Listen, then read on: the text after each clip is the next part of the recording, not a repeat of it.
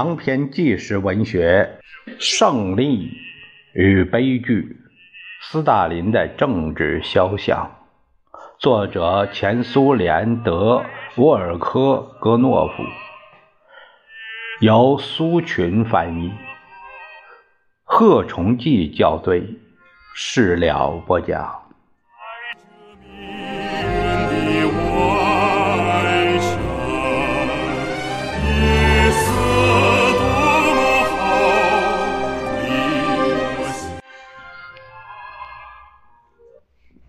十月革命的领袖们在自己的讲话中，经常从伟大法国革命的历史中寻找相同点和事例。十月起义胜利后，过了不到半年，一九一八年初，他们便想起了旺代，法国西部布列塔尼和卢瓦尔之间的一个辽阔的省份。一七九三年六月，旺代起义了。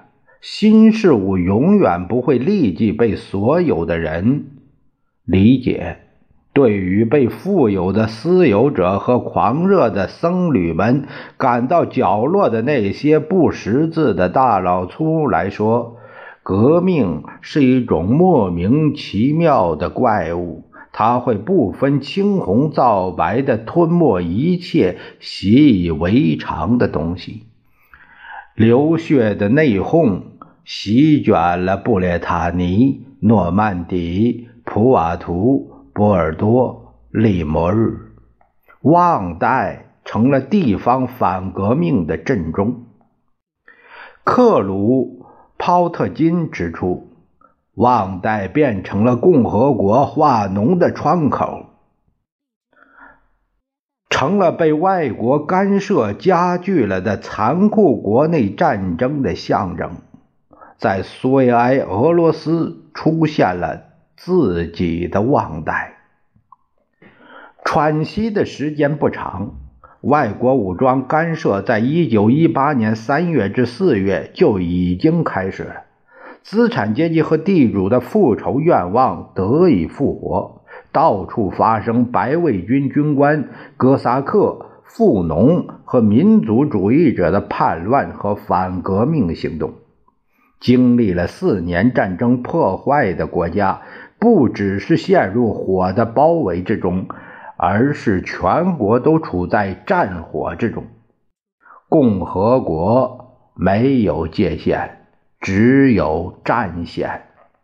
巴黎、伦敦、柏林、东京、华盛顿和世界上其他数十个首都相信俄国濒临灭亡。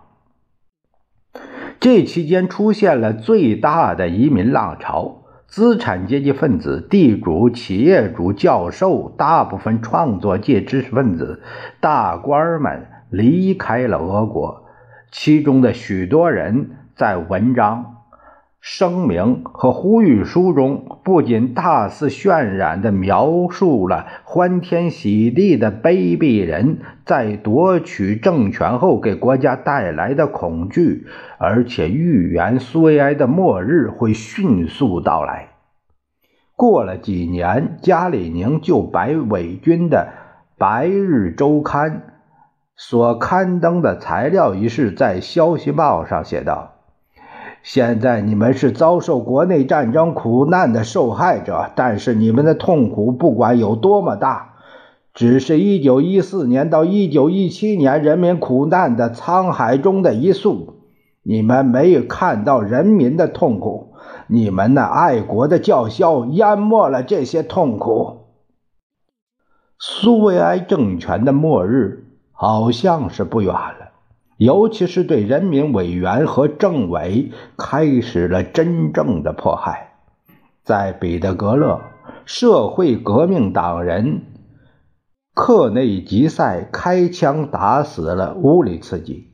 在七月，著名的托拉维亚步兵师政委纳西姆松被白卫军杀害。在塔什干。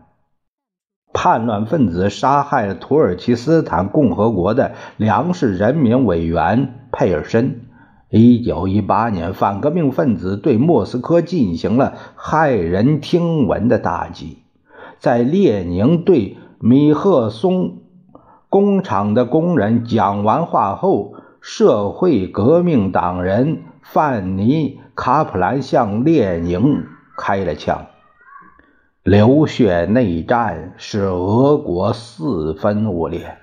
内战时期的旺代兄弟间自相残杀，父子间自相残杀，这种自相残杀席卷了多灾多难的俄国，让饶勒斯对1793年的旺代说的话，就像是为内战时期的俄国写的。多么炽烈的激情在这些城市里燃烧，几乎就像刀尖刺心一样。明天又将是何等的仇恨满腔！对敌人，对那些被怀疑是敌人的同谋者，对被怀疑以及积极行动或消极怠工帮助过敌人的人，进行过多少次迫害？就其残酷性和不可调和性来说。俄国的国内战争类似将人民分裂成两个敌对营垒后所产生的阶级的深仇大恨，生活失去价值，阶级的召唤胜过同情、怜悯、明智和审慎。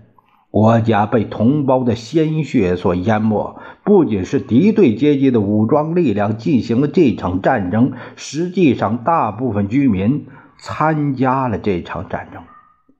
外国的武装干涉是这场战争的教唆者和鼓吹者。列宁判定，从实质上讲，世界帝国主义挑起了我们的内战，他们在拖延战争方面有罪。中央宣布国家处于军事状态，成立了以托洛茨基为首的共和国革命军事委员会，任命瓦采季斯为武装力量总司令。后来接替他的是加米涅夫，开始以红色恐怖回击白色恐怖。斯大林在国内战争中比较引人注目，虽然他仍然是次要角色，但这时列宁和中央委员会的委托更为复杂和重要了。在一九一八年中期，查理金在东线右翼开始起重要作用，这不仅是出于军事上的考虑，还由于粮食的困难。斯大林被派往那里。他当时是中央粮食供应工作的特派员。福伊列宁在五月三十一日签署了1918年5月29日和30日人民委员会关于任命斯大林和施洛普尼科夫为国家南方食品工作总负责人的决定，授予他们二人以特权。看来，列宁已经坚定地认为苏维埃政府的这个人民委员会是个可靠的执行者。这个少言寡语的高加索人很少提问题，对于中央通过的决定从未公开怀疑过，冷静地执行任何任务。看来，他很满意为他安排的这个不起眼的。可靠的执行者的角色。斯大林在接受去查理金的派遣时，表现出同样的冷静。在动身前往南方的前夕，他接到通知，列宁对人民委员会的决定做了补充，命令军事委员会委员部的负责人阿拉洛夫选派一支四百人队队伍。其中必须有一百名托拉维亚步兵，同斯大林一起前往南方。斯大林不得不立即解决军事方面的任务。查理金处于哥萨克队伍的严密包围之中，他领导区军事委员会，区军事委员会在短时间内就应将分散的部队联合起来，要进行动员以及组成一些新的师团、特种部队和装甲列车纵队，建立工人民兵部队。列宁应斯大林的请求，向水运总局发去急电，命令他们要立即并且绝对地执行人民委员会特派员斯大林的指示，宣布查理金处于特别戒严状态。在局势相对稳定以前，斯大林如同一个军事独裁者。他在每天给莫斯科的电报中说，他需要炮弹。和兵器，他没有表现出惊慌失措。我们用革命的手整顿着秩序，我们能守住战线。斯大林在司令部起草了大量的文件，这些文件是对下属部队和机关的指示。他同时要求中央给予帮助，例如对于斯大林1918年6月9日请求补给钱款和食品的电报。列宁答复正在这方面采取措施。他要求维护好车辆，要逮捕颠覆分子和流氓。斯大林常常通过司令员、总司令、共和国革命军事委员会的首脑，直接请列宁解决一些细小的常规问题。当弗洛西洛夫指挥的前第五集团军从顿巴斯突围到这里的时候，查理金的地位更加巩固了。值得指出的是，斯大林没有把报告寄给托洛茨基。虽然他是托洛茨基的部下，斯大林的大部分电报缺乏深刻的总结、政治评价和预见。也可以这样说，这些电报充满了经验主义。由于采取了措施，查理金在短期内做好了被围困的准备。虽然叛徒前沙皇的军官诺索维奇帮助邓尼金，但白卫军攻打查理金并没有成功。后来，查理金和国内战争期间斯大林到过的其他地方。都被说成是在我国的历史上不仅具有传奇意义，而且简直是具有神秘意义。斯大林虽然缺乏战术战役知识，但在查理金会战的紧急关头，却表现出独揽大权的气魄和坚毅果断的精神。斯大林在给中央的信中写道。